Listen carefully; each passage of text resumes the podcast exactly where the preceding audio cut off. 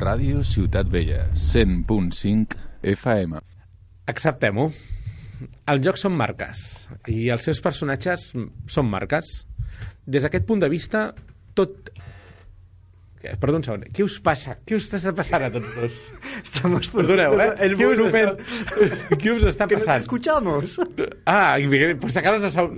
Estan fent gestos aquí al mig. A veure, Àlex, senyor convidat d'avui, ja està? Bona tarda. Ja, ja em Ah, sents està. bé? És que els youtubers que deixen el És el que teniu, és el que teniu. A veure, Francesc, bona tarda, ja és igual? Sí, sí, bona tarda. Bona tarda. Bona tarda, Edu. Bona tarda. Bona tarda. Bona tarda, què tal? Ja està? Ja ho teniu tot posat a to? Un, dos, Sí. un, dos. Sí, vale, doncs tornem a començar, eh? Vinga, va. Acceptem-ho. Els jocs són marques i els seus personatges són marques. Des d'aquest punt de vista, té tot el sentit que un personatge d'un joc pugui aparèixer en un altre, d'una altra nissaga, o generen noves històries amb personatges de diferents jocs. Home, això és el que estem acostumats a veure a pel·lícules. Per tant, que els jocs ho facin, tampoc és raro. Aquests conceptes tenen un nom, es diuen mashup, en el cas d'històries noves, i crossover, quan parlem de personatges que es creuen en històries. I per parlar-ne d'això, tenim un altre cop a l'Àlex Miret. Bona tarda Bona tarda. i els seus jocs i la seva mirada sempre interessant. Som a Game Etc., el programa de la cultura dels jocs a Ràdio Ciutat Vella.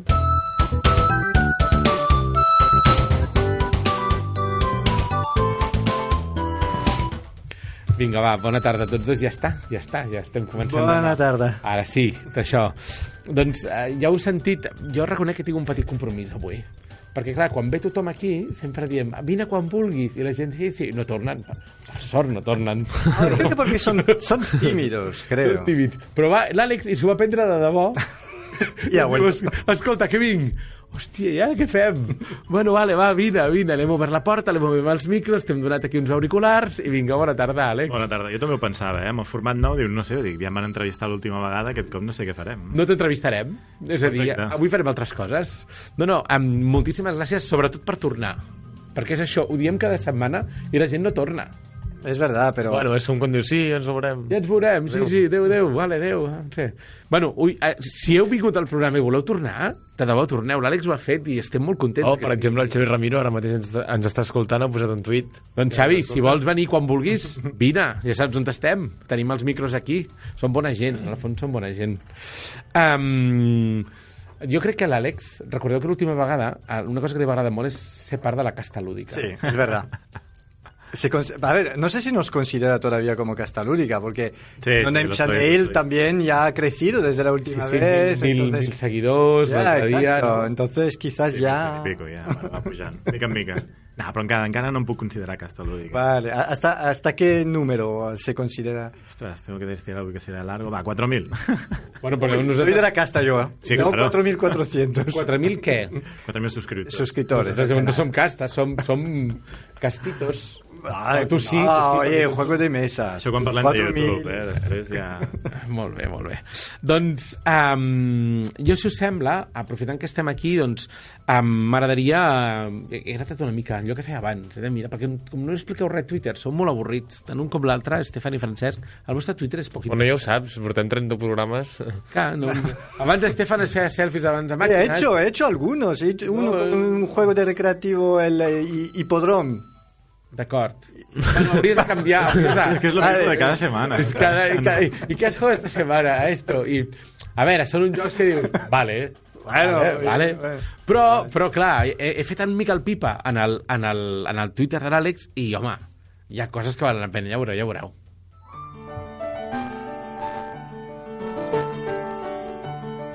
Francesc, hi ha un tuit programat, envia'l, envia'l ara, envia'l ara, perquè veieu. Um, Estàs, estàs, sí, sí, no sé com es fa. no, no, enllaces i retuites, jo què sé, ja ho trobaràs. I si no el busques, no ho sé, ja ho trobarem, això. Vale, vale. Um, I em voldrà que fica retweet. sí, sí, és que li he posat un enllaç directe al tuit, no? Vale. Perquè, clar, Ah, vale, Vas- vale, ja ho entès. vas programant, vas programant, ah, vas, vas, perdó, vas penjant a poc a poc unes fotografies Sí. d'una taula que estàs fent. Una taula. lo, tengo, lo tengo yo el proceso en WhatsApp. De- También. Desde, desde la cola de Ikea. Edu, s'està fabricant, ell, sembla que és una taula de joc. Això diuen. Ben fet, do it yourself, no? Sí, sí, un Totalment, concepte, totalment. però sí, sí. Una cosa low cost, però bueno, com va la cosa? Explica'ns. Low cost, que no, ja no és tan low cost, però Bueno, que se va pujant. Sí, sí. Bueno, això sorgeix... Jo vaig descobrir aquestes taules, si mal no recordo, va ser veient el, el YouTube de- d'anàlisis paràlisis, del, del l'Oshikai, t'acordes? Sí, sí, sí, sí, sí, sí. que li van donar una taula als de Geek and Son, una taula de joc i era una virgueria, era una taula que estava com amb dos nivells, tenies el nivell superior on Mhm. podies mm, tenir, bueno, doncs el podies tenir allà al menjador, llavors treies les tapes i et quedava en un segon nivell una taula amb tapete, amb il·luminació de leds als voltants i tal, i vaig dir, hòstia, això, és- això és una passada. Fins que veus els preus, que llavors dius encara és més passada, saps? Ah, Perquè clar. Era parlant de... caríssimo, eh? Caríssim. Aquí a Espanya ara ens sembla que s'estaven movent, alguns començaven a fabricar-ne per uns mil i pico d'euros o així, però és que els d'aquests de Geekanson no sé si són 4.000 euros. Ya, y era, era muy grande. A mí también me la propusieron y cuando he visto las medidas, y, no, gracias, no me interesa. Pues muy mal, me lo No, has regalado. Ya, pero no, no, no, no. Le dije que no. I al final un que és pobre, però és manetes i sobretot el, el meu sogre ho és més, doncs vaig dir, pues jo em faig la meva, i ja està. I així estem. I així esteu. Comprant peces de fusta, anar fent, fabricant-la i no és barat tampoc. Però, però, I el bé que tu passes? Sí, sí, sí, Ah. dos mesos allà. Pero, y ahora, a nivel de progreso, estás a... Estic ja al final, ja avui, abans de venir, he lijat ja pel final i ara em toca, bueno, mm, eh, pues acabar de pintar.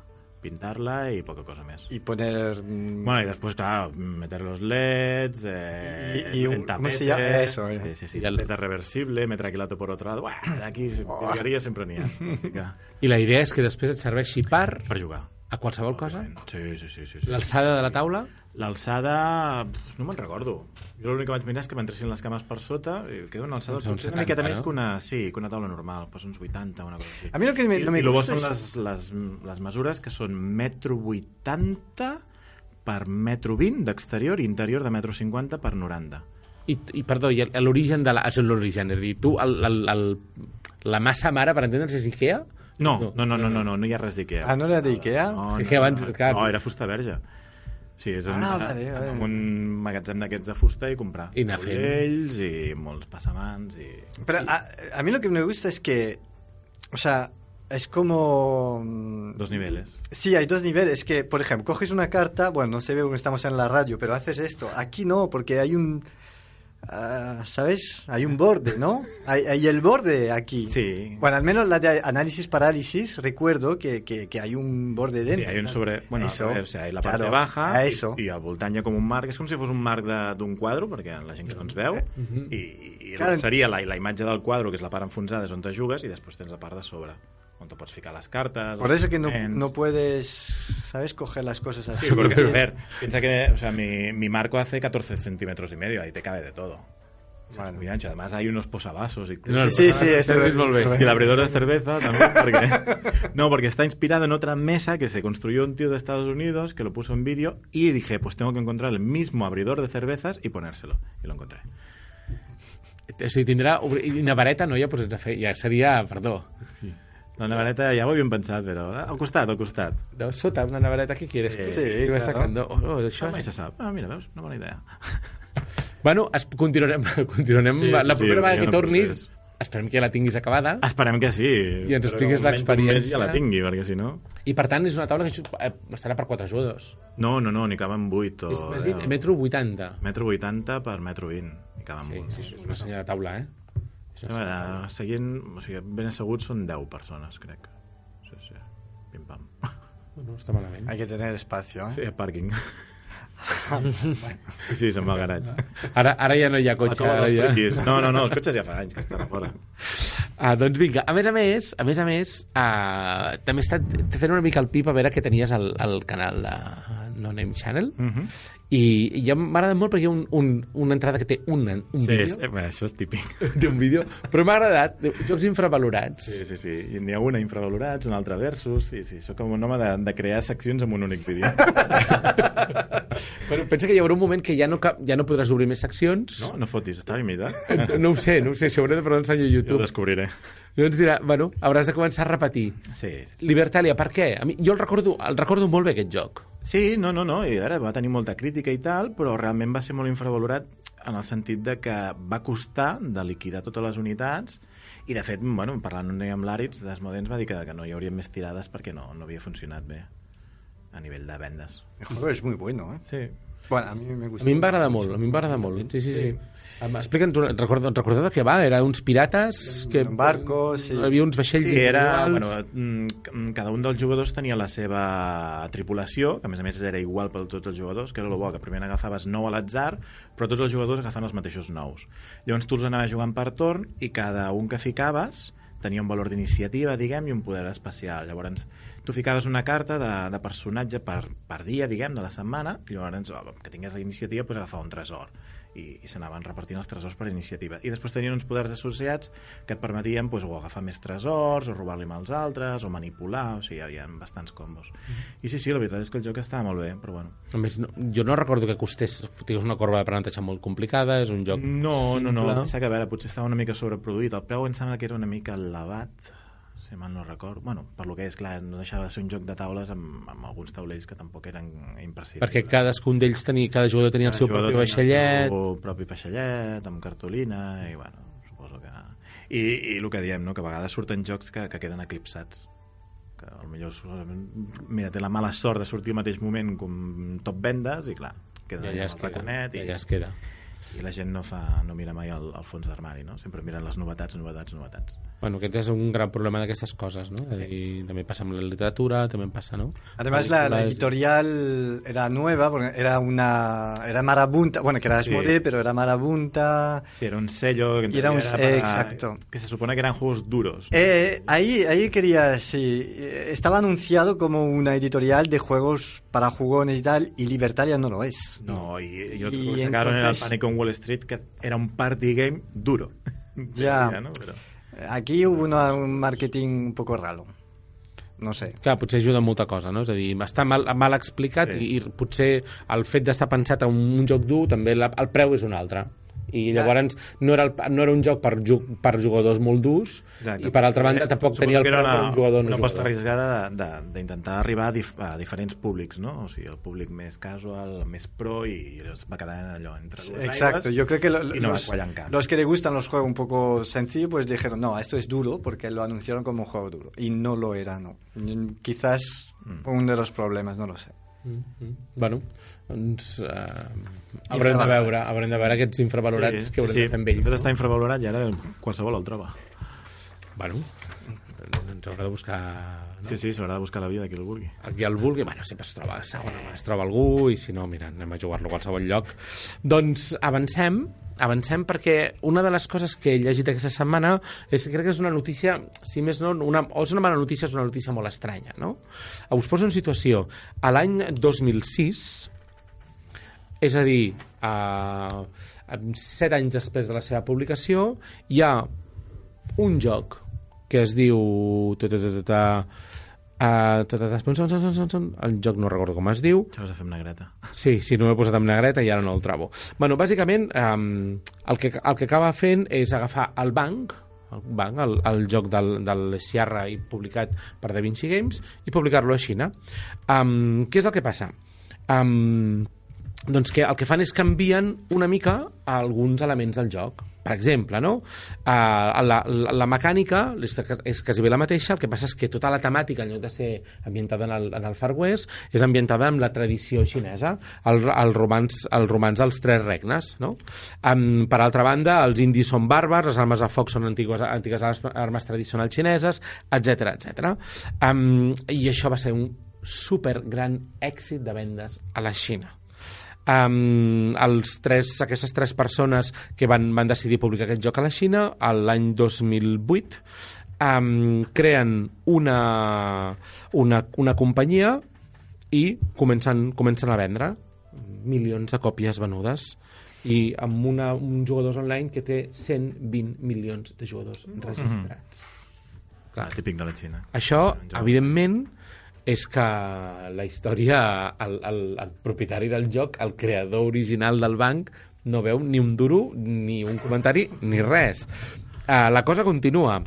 El, es calcula que aquest joc ha, reca ha recaptat entre 10 i 15 milions de dòlars només a la Xina, que a més a més la Facultat de Ciències de Beijing ha ofertat un curs d'estratègia d'aquest joc, Sang Wo ja, ja, ja l'he trobat. La Universitat de Berkeley ha aprovat un curs d'història de la Xina centrat en aquest joc. La premsa autòctona ha, ha, ha, ha parlat aquest- d'aquest nou joc, d'aquest nou joc que existeix i, i que, a més a més, la cosa no para de, com de, de recaptar èxits d'una manera o una altra. Els mitjans en parlen, etc etc.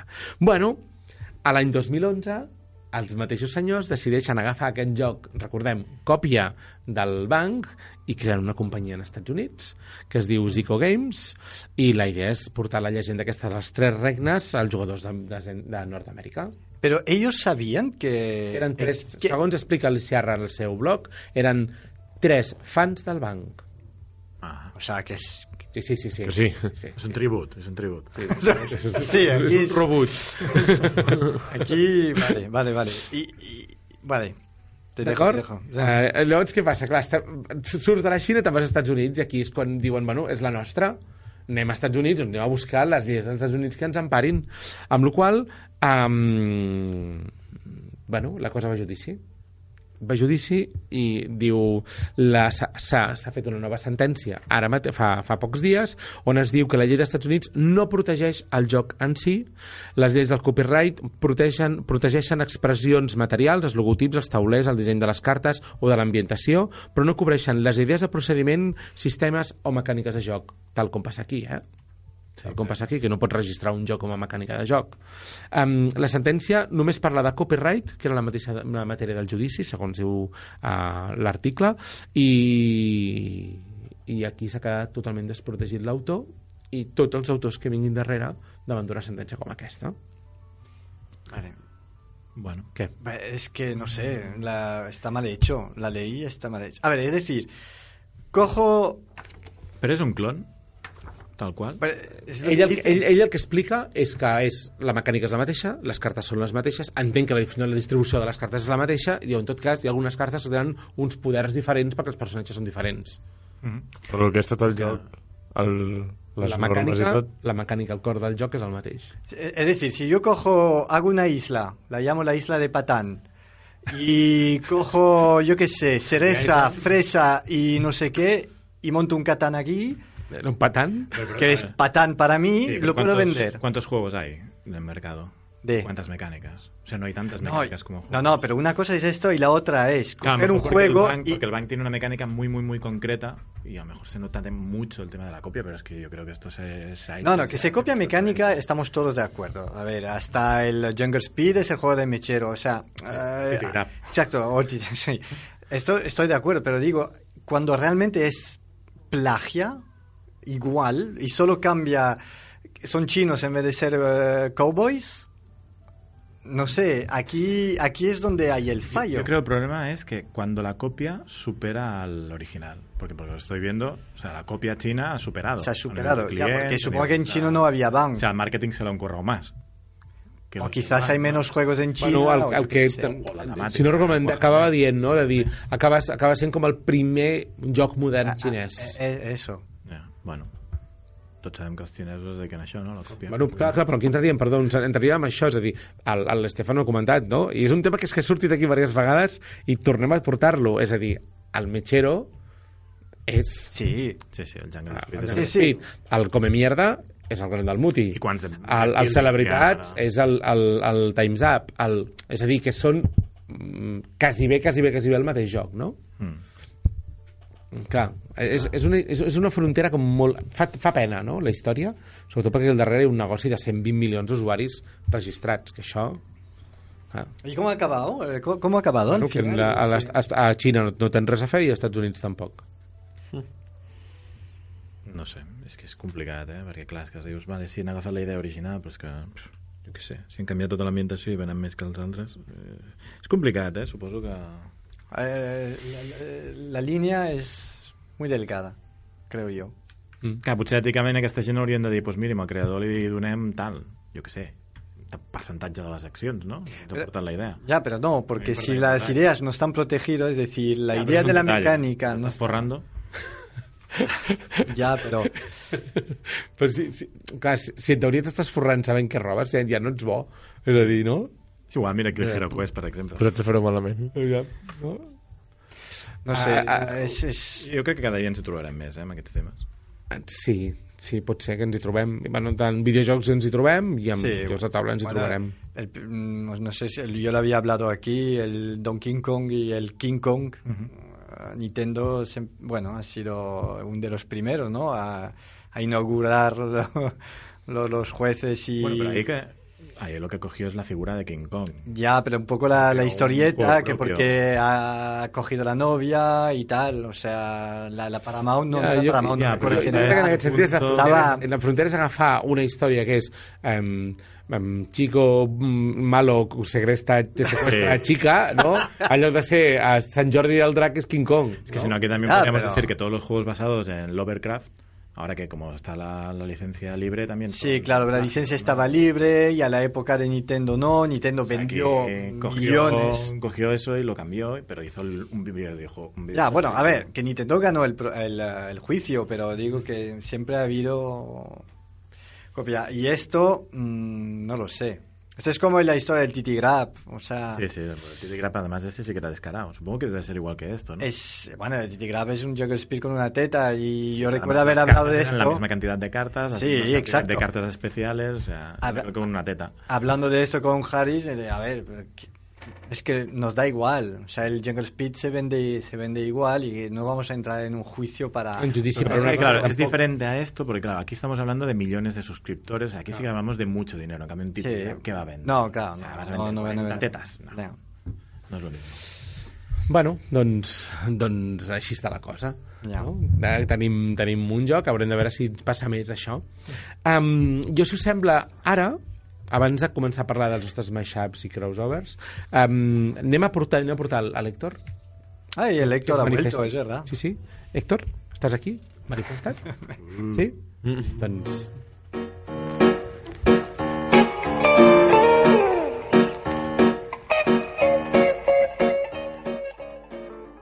Benvinguts un cop més a Herois Lúdics. Avui parlem de Banner Saga.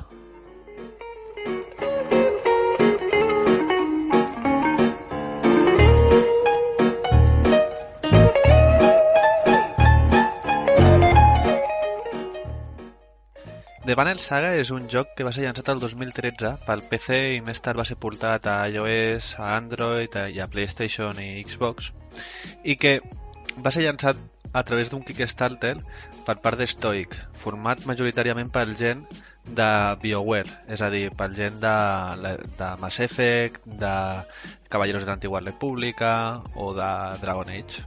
La millor manera de descriure The Banner Saga és la que fan els propis autors. En la primera frase del Kickstarter que van, van fer per allà el 2011, els propis autors diuen que The Banner Saga és un joc de rol fusionat amb un joc d'estratègia per torns i que alhora està tot embolcallat per una sèrie rotllo Joc de Trons inspirada en la mitologia vikinga. Amb aquestes condicions, què pot fallar? Al marge de tot això, per parlar de Banner Saga, jo crec que el més important és parlar del seu apartat gràfic. És simplement brutal, espectacular. Arnie Jorgensen és l'artista principal de The Banner Saga, és un artista que ha treballat per DC Comics, per Marvel, per BioWare, ha fet milers de coses i és brutal, és com veure una pel·lícula de Disney recreada davant teu i és exquisit. I a més tot aquest art refereix a aquesta història de mitologia nòrdica i vikinga, no? en la que hi ha diferents races, hi ha gegants, hi ha uns bitxos de pedra i es presenta un, un, un preàmbul molt interessant no? en el que els déus han mort, ja no hi ha déus en aquesta terra. I a més, en un moment donat, en el moment en què comença la història, el sol s'ha parat al cel. Ja no existeix la nit, tot el dia és de sol, no? I en aquest moment es presenta la història. En aquest moment comencem a desvetllar què és el que està passant aquí darrere. Desvetllem aquesta història a través d'una mecànica, mecànica molt simple, que és que els nostres personatges van viatjant d'una ciutat o d'un poble a una altra i nosaltres veiem aquest viatge. Hi ha com un carruatge amb el banner, no? amb, amb aquest estandarte, que és una bandera gegant que cada cop va creixent perquè és la saga dels nostres herois que es va escrivint en aquesta bandera i veiem que en aquest viatge doncs, tenim uns recursos, al final és com un Oregon Trail, tenim uns recursos, uns eh, personatges no? humans i, i uns gegants eh, que són guerrers no? I, i tenim que gestionar aquests recursos, tenim que anar prenent decisions i al final és, és com un elige tu pròpia aventura no? en aquesta fase del joc, en aquesta capa del joc van succeint events i en aquests events jo selecciono coses a fer i en funció d'aquestes coses passen unes conseqüències. I el que m'encanta de The Banner Saga és que aquestes conseqüències mai són immediates. La immediatesa eh, eh, és, és molt poc freqüent. I jo sempre me'n recordaré d'una decisió que vaig prendre durant els primer, les primeres dues hores de joc i que després em va vindre a mossegar el cul a la vuitena hora. I per culpa d'aquella decisió van morir vuit personatges als que tenia molt d'apreci. I The Banner Saga és així de dur. En qualsevol moment pot morir un dels teus personatges per una decisió que és pres. A l'hora que es va desvetllant aquesta història, no? amb aquest mm, elige tu pròpia aventura i, i aquest camí no? en el que vaig faig una miqueta de gestió dels recursos, molt, molt nímia però molt interessant, es van produint combats tàctics, no? esdeveniments, events en els que els meus herois, el, tot aquest grupet de gent que he anat reunint, els selecciono i van a una fase de combat per tons que és molt com un combat d'escacs molt simple, perquè només tinc dues estadístiques, que són atac i defensa, i l'atac alhora serveix com la vida, de, de vida, i, però aquesta mecànica tan simple dona joc per moltíssim, perquè si em danyen, si eh, perdo atac, alhora també perdo vida i quanta menys vida tinc, menys atac tinc i per tant tinc que jugar amb aquesta amalgama de, de, de mecàniques tan simples però que alhora li donen molta profunditat al joc. Val a dir que a més de tot això, The Banner Saga té una cosa molt interessant que és que puc fallar en aquests encontres, puc perdre aquests encontres i la història continua i la història reacciona a aquestes pèrdues, la, qual fa que, que sigui molt interessant i que si realment estàs immers dins d'aquesta història, no facis lo automàtic, no? que seria carregar la partida, sinó, hòstia, anem a veure cap a on em porta això. I realment fa que la història evolucioni amb tu, et sents part d'aquesta història. Malgrat tot, el primer de Banner Saga té algun problema, no? Hem parlat d'aquest combat i el cert és que aquest combat es fa repetitiu perquè l'enemic si més no, sempre acaba sent el mateix i per tant les tàctiques acaben evolucionant però només per quantia de personatges dins d'aquests encontres però no perquè els personatges en si canvien massa però en canvi, si anem a la segona part de Banner Saga 2 que va sortir fa un parell de mesets, si no m'equivoco totes aquestes coses han canviat. Ja em trobem una diversitat de personatges molt més gran, una diversitat d'enemics molt més gran. A més, recorda totes les meves decisions de la història prèvia i fa que tot allò que teníem a Banner Saga es potenciï al quadrat o al cub. I realment Banner Saga 2 jo crec que és, és el joc ideal en aquesta amalgama que han fet de RPG, eh, estratègia tàctica per tons i història lo Joc de Trons. I si més no, si, si comenceu a jugar a Banner Saga i veieu que no us acaba, que té alguna que us, us resulta interessant però no acabeu de, de, de trobar-li el gust, jo us insto que us, a que us l'acabeu i arribeu a The Banner Saga 2 perquè realment millora moltíssim el que està present en el primer joc. I si sou d'aquells que el joc digital no us, no us agrada massa, sinó que sou més pel joc analògic, pel joc de taula, us recomano que feu una ullada a The Banner Saga Warbands. Els de Stoic van fer un Kickstarter per traspassar totes aquestes, a tots aquests aspe- aspectes del, del videojoc a joc de taula. I realment em resulta molt interessant. Vaig participar en el Kickstarter, en principi hauria de ser entregat a finals d'aquest any, però sembla realment molt interessant, com totes aquestes petites mecàniques no, de combat tàctic pel tons de, de RPG no, es mesclen no, en el que suposa la plataforma analògica, la plataforma del joc de taula. Per últim, ja us he comentat que l'art de The Banner Saga és brutal i que tot i que no el jugueu, jo us recomanaria només visitar-lo, buscar l'art de The Banner Saga, perquè és realment impressionant el que han fet. Però al marge d'això també us recomano que hi feu una ullada a la banda sonora. La banda sonora és d'Austin Wintory, que és un paio genial, brutal. És l'autor de la banda sonora de, de Journey, de PlayStation 3. I realment, tal com la clavàvem Journey, la clava amb The Banner Saga. És una banda sonora genial per aquesta temàtica nòrdica vikinga, no? I amb, amb aquesta temàtica una mica eh, de desolació, no? De que els déus han mort, el, el sol s'ha quedat parat al, al mig del cel i, i aquesta incertesa voltant pel, pel, pel món. Bé, fins aquí l'Alois Ludis d'avui. Espero que us hagi picat una miqueta a provar de Manel Saga. És un joc molt recomanat i si li voleu fer una ullada només a la part tàctica del joc, hi ha una versió gratuïta que es diu Factions, de Banner Saga Factions, en la que podeu jugar només la part tàctica, la part de combat. Ens veiem la setmana vinent.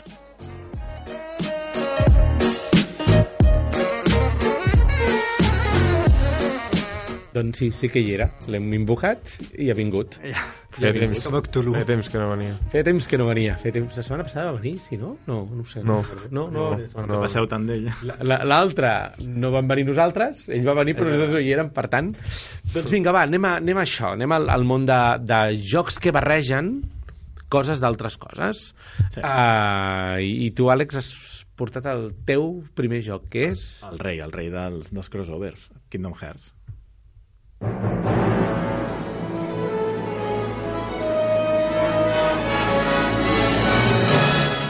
Uau, estem aquí expectants amb aquesta música És del juego, eh? Kingdom, sí, és que he posat el joc només per sentir la, la banda sonora. Ja està, ja Sí. Ja està. Sí, ja està, ja està, és el que val la pena. No, no, no, ara en sèrio. Eh, bueno, començo a parlar del joc, no? Mm -hmm. Sí, clar, normalment us porto jocs de taules i avui us he portat un, joc, un videojoc. Sí, a veure, la, la idea era, jo volia portar aquest joc i vaig dir, "Uf, quin tema porto? I vaig dir, mira, doncs crossovers. Perquè aquest és el, és el rei dels crossovers. I tota la resta corrents desesperadament buscant Exacte, altres crossovers. Jo, clar, com a sí I de retro eh? gaming. Vete tu a buscar. Però en jocs de taula. Bueno, podríeu haver fet un crossover de, de dissenyadors, no? Perquè també costa una mica. Bé, que ens estem enrotllant. La idea del joc, bueno, hem de partir de que estem parlant del 2002, uh -huh. 2002, sí, 2002, en aquella època jo tenia 22 anys, i en una botiga de videojocs em trobo allà exposat, amb un expositor, saps, una PlayStation 2, amb una aberració que era personatges del Final Fantasy barrejats amb personatges de, de pel·lícules de dibuixos animats de Disney, que dius, ah, si et venen això i dius, però, però què és això? O sigui, què és aquesta aberració, no? O sigui, coses que, que tenies tan, tan endintre com els Final Fantasy barrejant-se amb coses de la teva infantesa. I mira, mm, com un que és un friki vaig dir, va, me'l pillo i a veure què tal. I, i és una passada. La veritat és que la, la fusió que fan, o sigui, l'equilibri que et troben entre els dibuixos animats i els videojocs de Final Fantasy és brutal. Uh -huh. o sigui, realment és com una espècie de, no sé, d'agafar els personatges típics de Disney i, i fer-los una vessant molt més adulta, no? O fotre-hi una història allà de les típiques dels Final Fantasies que són tan metafòrics, tan de teologia i tal, i, i barrejar-ho. Jo he jugat, per cert. O... No. Yo lo conozco, pero no lo he jugado. Jo igual. ¿No lo has jugado? No. Pero eh, lo visualizas, Jove, ¿no? Sí. També. Sí.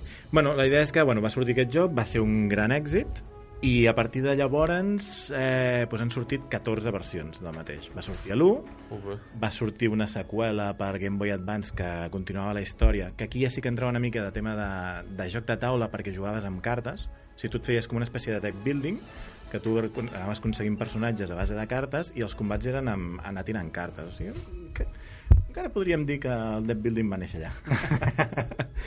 I després bueno, va sortir el Kingdom Hearts 2, que també continuava la història, que el joc el millorava estrepitosament, i a partir d'aquí han sortit moltes seqüeles i tots els fans estem pendents de que surti el 3 perquè portem pues, de 12 anys esperant que es treguin el, la tercera part perquè la resta de jocs que han anat traient alguns estan millor però bueno, són bastant bàsics.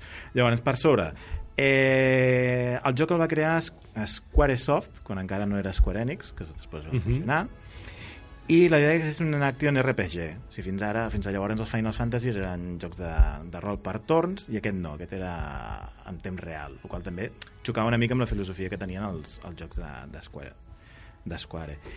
I, bueno, la història en si és que, bueno, hi ha els diferents mons, que serien, cada un dels mons seria una de les pel·lícules, podríem dir, de, de, de Disney, i que hi ha els, els cinc corazones que s'alimenten d'aquesta espècie de mons i els volen destruir i tu que ets el personatge, que ets el Sora va de món en món intentant tancar la, el pany que està ocult per, perquè no puguin accedir a aquest món i clar, vas acompanyat del Pato Donald i, i el de Llonses i el Goofy. Sí, és així, és allò que dius, et fot una història així bastant seriosa, entre cometes i de cop i volta tens per allà el Goofy tirant hechizos mágicos i altres saltant i, de fet inclús te'n vas a veure Winnie the Pooh i, és que, i ja està, poc més que dir. I llavors sí, el que sí que volia afegir és això que per mi una de les coses més importants que té el joc també és el tema de la banda sonora que la banda sonora, la compositora, que és una dona, es diu Yoko Shimomura, que a l'Stefan li hauria de sonar perquè és la compositora de la Street Fighter 2. Ah, mira. És allò que dius. No recuerdo muy bien la música de Street Fighter 2. Bueno, tenia Sí, pero... canciones i tal, i eren pegadizas. I, bueno, són aquest tipus de, de musiquetes. I ja està, i és això, és un crossover fora de lo comú perquè normalment els crossovers fins ara sempre eren, doncs, jo què sé, el típic, no? si hi ha dintre de Marvel, doncs hi ha dintre personatges de Marvel, i aquí eren dues franquícies que no perteneixien ni al mateix grup ni res. O sigui, Una aposta arriscada i que, que va funcionar molt. I que ha funcionat. I realment, clar, és això, acaba obrint un món també a començar a barrejar. Sí, sí, sí, sí. I de fet, bueno, ja, ara que Disney té Star Wars, espero que també barregin els de Star Wars per allà al mig. O sigui, clar, és que pots fer qualsevol cosa ja avui en dia.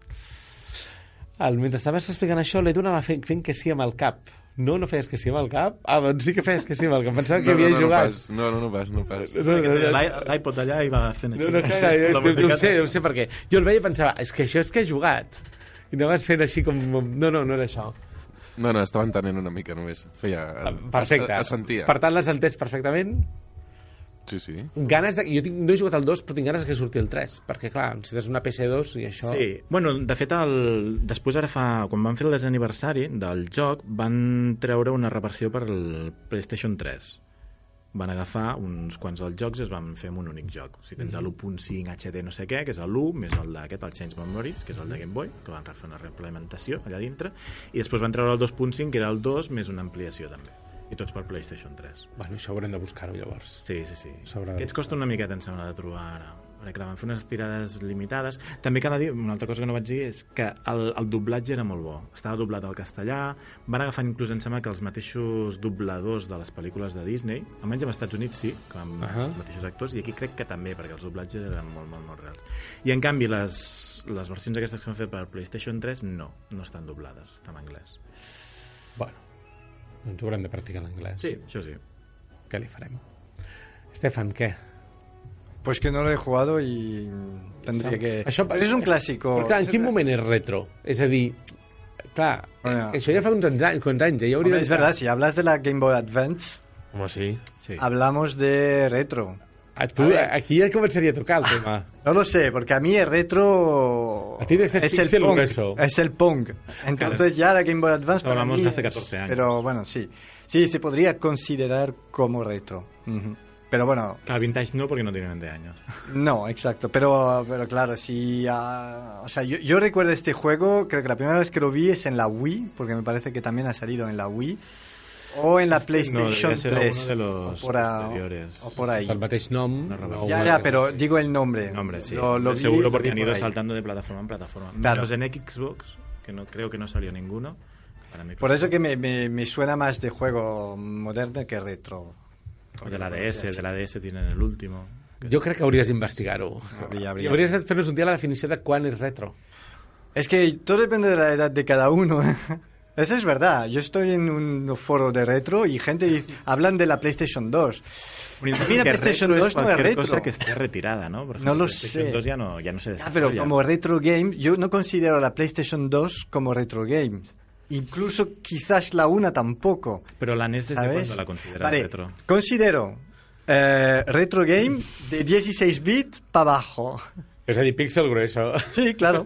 pero- yo, yo, yo, personalmente, eh, yo. PlayStation 2 A mí 45 años. 32, 64 bits. Es 32. 32. Y ahora estamos en... Estamos, eh, bueno, 128, No sé, no, tengo equivoco, idea. no lo sé, 128 puede ser, no, lo- no, no lo sé. Ahora voy a decir una burrada y me van a, a machacar, pero eh, la 64 bit es la Nintendo 64. Que, salió, que ha salido después de la PlayStation. Al final el tema de lo retro yo creo que es, claro, es todo lo que cuando nosotros éramos pequeños y hasta Nos- que la, nos gustaba. la next gen, ¿no? la, la nueva Nos generación, crezca, sean adultos, entonces ya sí, mis juegos son retros, ¿no? Supongo. Ya. Ja és com, com allò que definim nova tecnologia, tot allò que no existia quan vam néixer. Sí, més o menys. Un boli no és nova tecnologia, però en el fons, clar, és tecnologia, no? Tot és tecnologia que és tot allò que no existia quan jo vaig néixer. O sigui, a partir de la que jo, que jo vaig néixer, l'anterior ja no és tecnologia, és normal. No lo sé. No lo sé, no lo sé. Yo, yo, yo me paro a los 16 bits, en serio. Los 32 lo considero como ya no retro.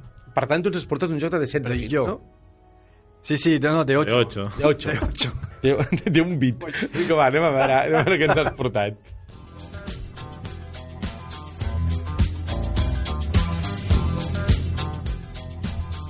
Este también es un matchup. Ah, ¿Vale? es un matchup. A ver, cuando me ha dicho Alex que voy a hacer eh, matchup y crossover, casi me cago en él porque yo, a ver, ¿y ahora, ¿y ahora qué? Porque mi retro es muy retro. Quería hablar del eh, Marvel vs. Capcom, que lo tengo en la recreativa, que era de comba- combate entre Street Fighter y la gente de Marvel.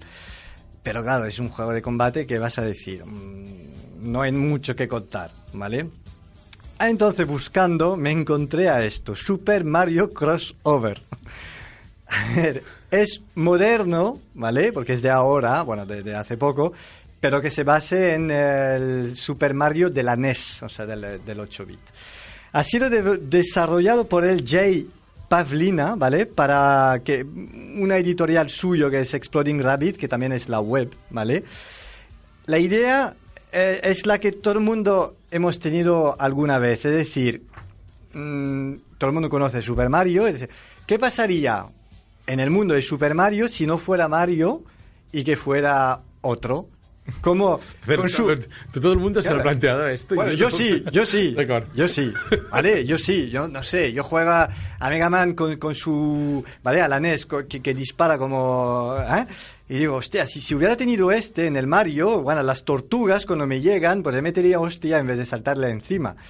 Pues este señor lo ha puedes hecho. hacer. A ver, este señor lo ha hecho. ¿Qué hay dentro del Mar- Super Mario Crossover? Mario y Luigi, que viene de Super Mario, Link, que viene de, de Legend of Zelda, Samus de Metroid, eh, es para la gente que conoce, ¿eh? Simon Belmont de Castlevania, el Mega Man y Basque, que es el otro de Mega Man, Bill Reeser de Contra, Ryu Hayabusa de Ninja Gaiden y Sofia 3 de Blaster Master. Esos son los personajes que te pueden encontrar en el juego. Em, vale, tú podrías decir, va, eh, ok, el, el tío coge el Super Mario y le mete a otro personaje y es lo mismo. No, porque el tío ha tenido la muy buena idea que cada uno guarde su, su poder. Como decía yo, el Mega Man puede, puede tirar. Hay dos botones, el normal y el de, del ataque especial de cada uno. Entonces, ¿cómo, mm, ¿cómo tienes tu poder? Comiendo la seta de, de Super Mario. Bueno, que, que és el que té en el seu original, diríem. No? Como el, O el- sigui, és el, sí. és el poder que té... Per exemple, si és Mario, és el poder que té en el joc. Sí, Mario tiene un Sí, poder, si Mario sí, pero si aumenta juega con el Mega, el claro, es- si juega con el Mega Man, no vas a poder chutar hasta que no te hayas comido una, Eh, seta, sí, sí, una sí. seta. Y, ah, y el juego entonces eh, es lo mismo, es decir, todas las pantallas son iguales e incluso el señor ha mezclado las pantallas de diferentes Juegos. plataformas, no, de diferentes plataformas. A un momento estás en la plataforma de la Game Boy con sus colores y sus, sus cosas. Hay ah, una de la Super Nintendo, uno de la NES y tal.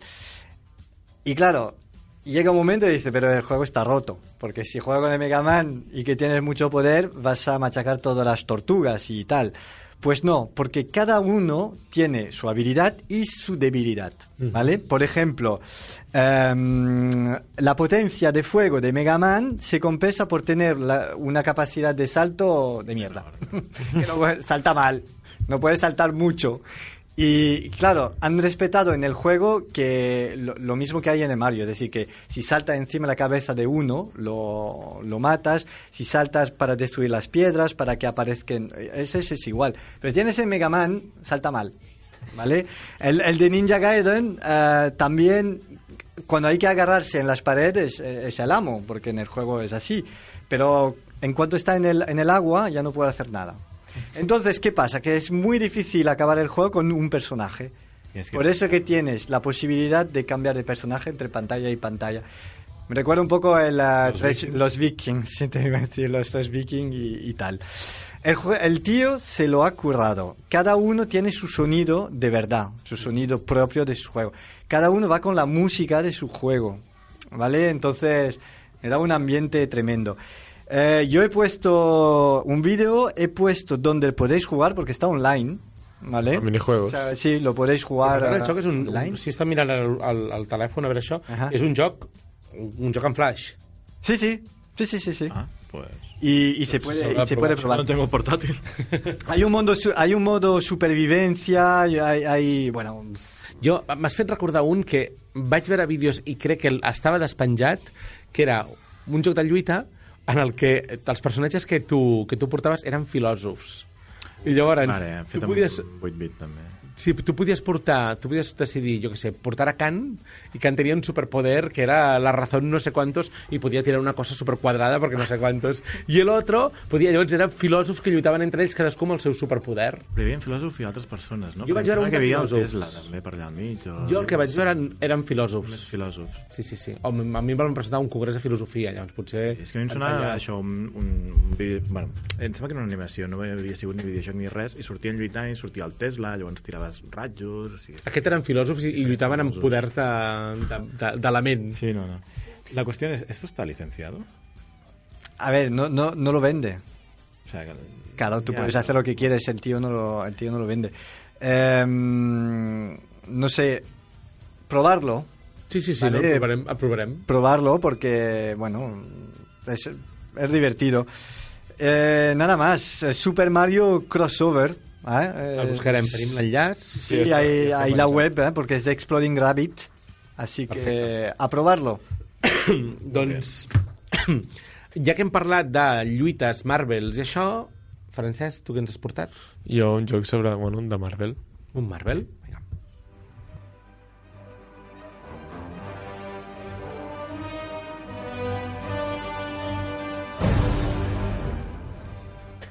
Però doncs si tenim algun oient fan de Marvel i no coneix aquest joc, que... Què està fent? O sigui, està fent... Clar. Que pot, pot ser que no el conegui. Perquè mira que jo, a mi Marvel, aquestes coses, ho sento, però no, no sóc un gran fan, però vull dir, eh, m'he posat a jugar i, i m'agrada i segueixo jugant.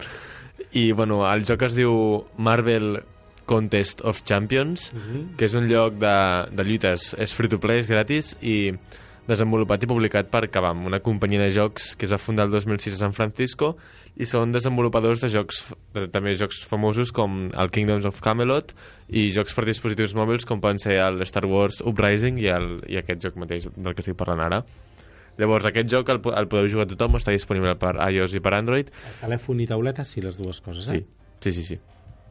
I l'objectiu del joc, a veure, és, és bastant ampli el que és el joc, però com, com si diguéssim l'objectiu principal és aconseguir tenir tots els personatges, perquè barreja molts, en el joc hi ha molts personatges de, de Marvel, ha, jo què sé, eh, Spider-Man, Capitán Amèrica, Hulk, etc. Però vaig llegir, sembla, 66, si no m'equivoco. Personatges, no està malament. Per, per, per afan. Es mucho, ¿eh? Sí. I no sé si van posant actualitzacions, alguna actualització... Van actualitzant, no sé si ho dius més endavant, atenció... No, mira, no, no, no, no. Crec que van actualitzant en funció, sí, com no m'ho he llegit, llavors puc pensar qualsevol cosa, en, en funció de si surt una nova pel·lícula. Llavors hi ha campanyes concretes de personatges en campanyes concretes, clar. Perquè és una eina de publicitat. Aquí. Sí, Sí, La totalment. seva feina és aquesta. Vale, llavors, l'objectiu és aconseguir tenir tots els personatges, anar aconseguint nivells i millorar-los per poder derrotar a altres rivals.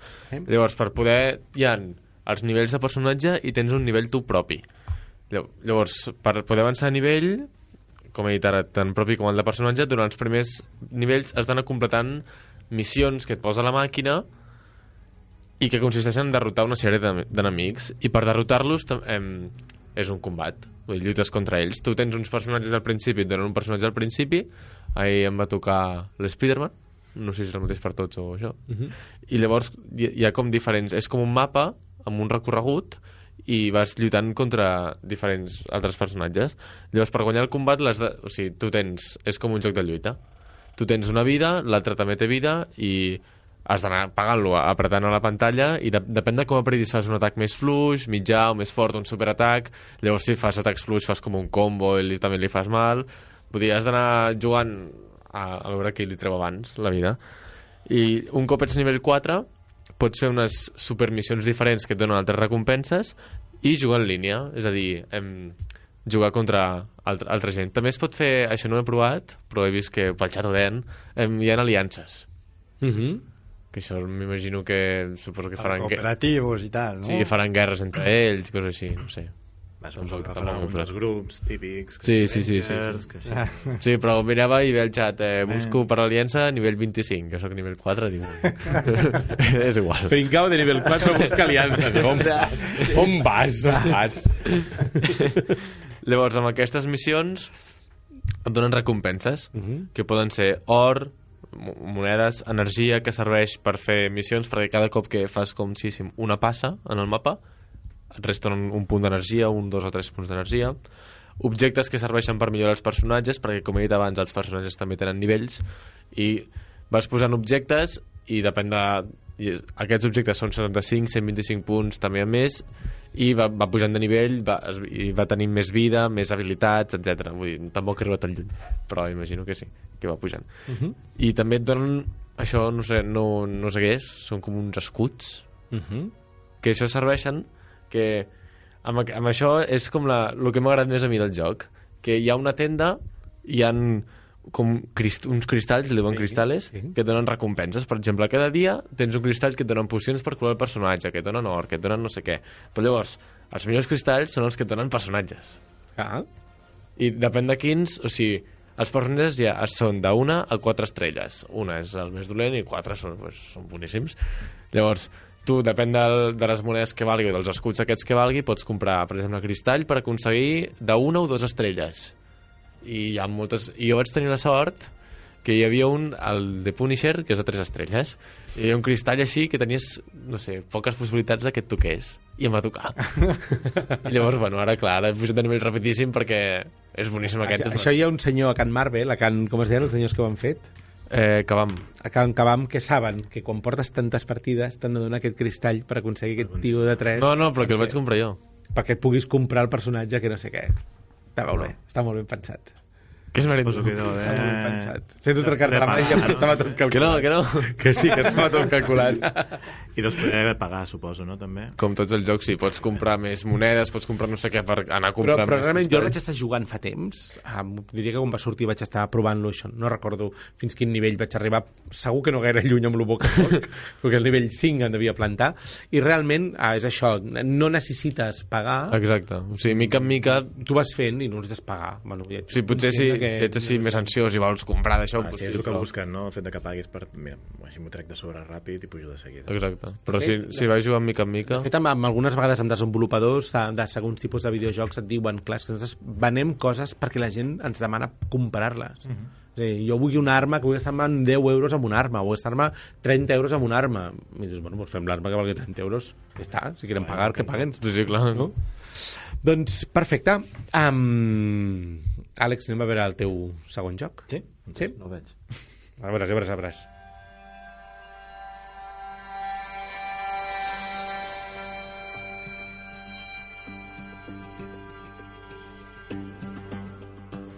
De què es tracta? El segon és, no? Sí. Vale. és que no reconeixen la música. Eh, parlem de Dice Masters. Vale? Llavors, aquí, a Dice Masters... Bueno, això és una re reimplementació, que us agrada molt, del Warriors, un joc de daus que va sortir en el seu dia, que era un deck building, però en comptes amb cartes, amb daus. O sigui, tu tenies una Un sèrie dice de daus... building? Sí, un dice building, exacte. I llavors aquesta gent van agafar i van dir ostres, tu, això està molt bé, però anem a vendre a saco. I quina és la millor manera? Fer-ho col·leccionable. I quina és la millor manera de vendre uns col·leccionables? Ficant-li llicències.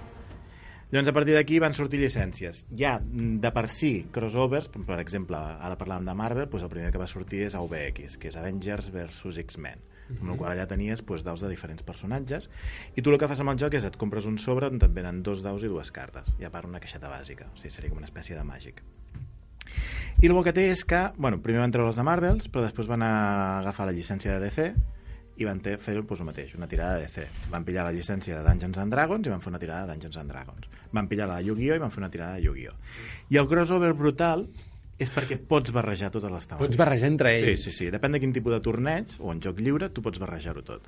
Amb la qual cosa, és que tu, quan vas a, un, a una partida, tu et fas un equip de quatre cartes, amb els seus daus corresponents.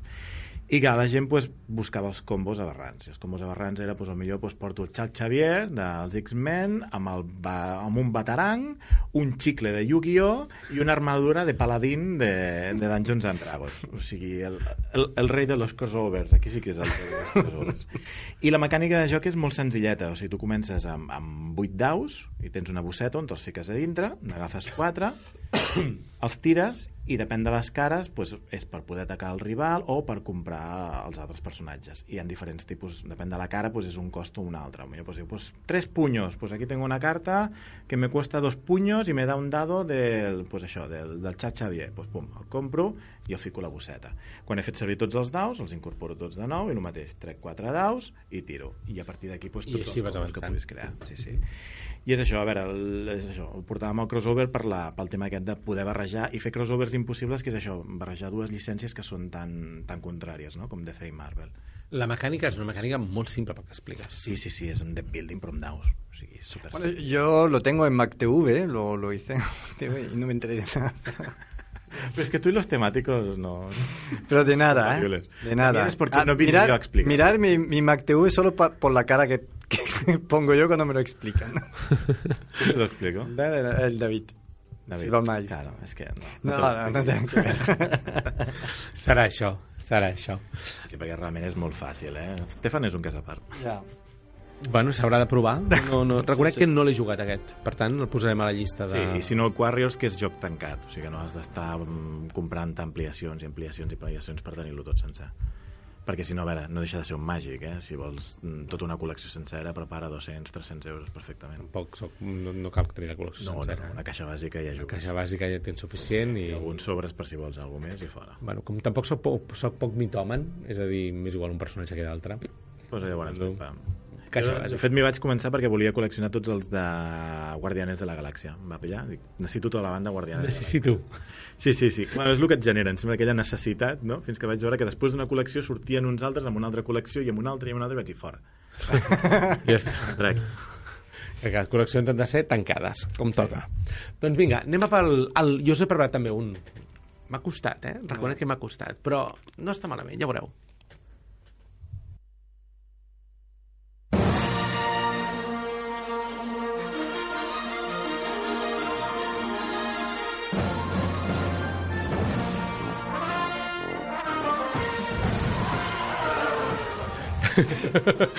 La música ja ho diu tot. Ja. És el dia que Angry Birds se'n van a jugar a Star Wars. Um, ja, està, ja està tot explicat. És a dir, realment... Clar, eh, realment què és? És un Angry Birds, tal com és. El que passa és que tens ocells personatges i cada personatge pots demanar-li que, que t'utilitzi el sable de luz per fer no sé quantos, pots no sé què, i després els escenaris en el que es mouen són tots els escenaris de la pel·lícula, de, de l'univers Star Wars. Eh? Pots, pots arribar a moure't per diferents eh, aspectes d'aquest univers. Um, però un cop dit això, pels superfans Angry Birds és una meravella.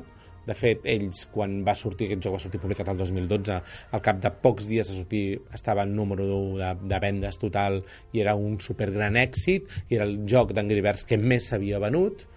Um, però a mi personalment, doncs aquí ha passat, amb els 4 anys que han passat, te'l mires i dius és un Angry Birds tematitzat. No, Sí. no, no, no t'acaba portant molta altra cosa. Um, això és una, és una tendència que Angry Birds cada vegada va fent més. Um, va fer un de Transformers, que aquest em sembla interessant, i als, als jugadors d'Angry Birds no li van agradar, potser per això em sembla interessant, és a dir, porque era diferente. ¿eh? era, era tan diferent que dius, hòstia, és que la mecànica és diferent, no? Um, però hi ha un altre element que em sembla interessant d'aquí, de l'univers Angry Birds, en aquest cas de, de, de Star Wars, és que salta de plataforma no? És a dir, agafa i, i ja es separa de qualsevol altra plataforma, no només és telèfon, no només és pantalla tàctil, sinó que va aparèixer per Windows, per DX, va per la Xbox 360, per PlayStation, per la Wii, per la Wii U, etc etc. Eh, per tant, um, tens diferents maneres per, de, de poder jugar a, a aquest joc i, per tant, el, el canvi de plataforma fa que també canvis la usabilitat o la manera com tu t'apropes als Angry Birds. Mm.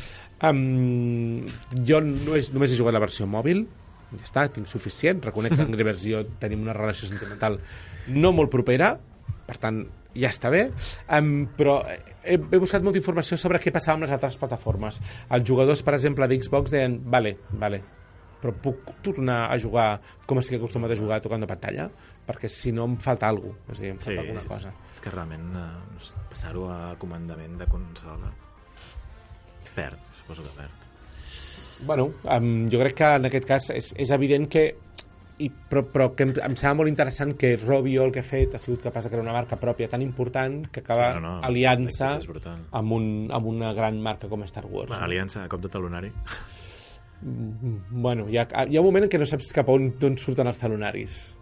No saps d'on surten, eh? És a dir, l'estratègia de Robio és molt gran, és a dir, ja, ja està. És a dir, ho ha fet quan... Sí, però és Disney, eh? Jo per mi dubto molt que Disney pagui.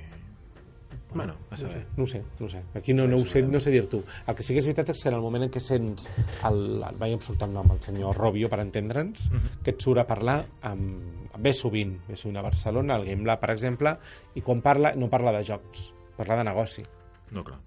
I llavors el, el joc és de menys. Llavors ja, ja farem un parc temàtic, ja farem no sé quantos, ja farem tal altre, ja hem fet la pel·lícula, ja hem fet... Bueno, eh, es tracta Sí, no, d'això. no, no, és- Es tracta d'això.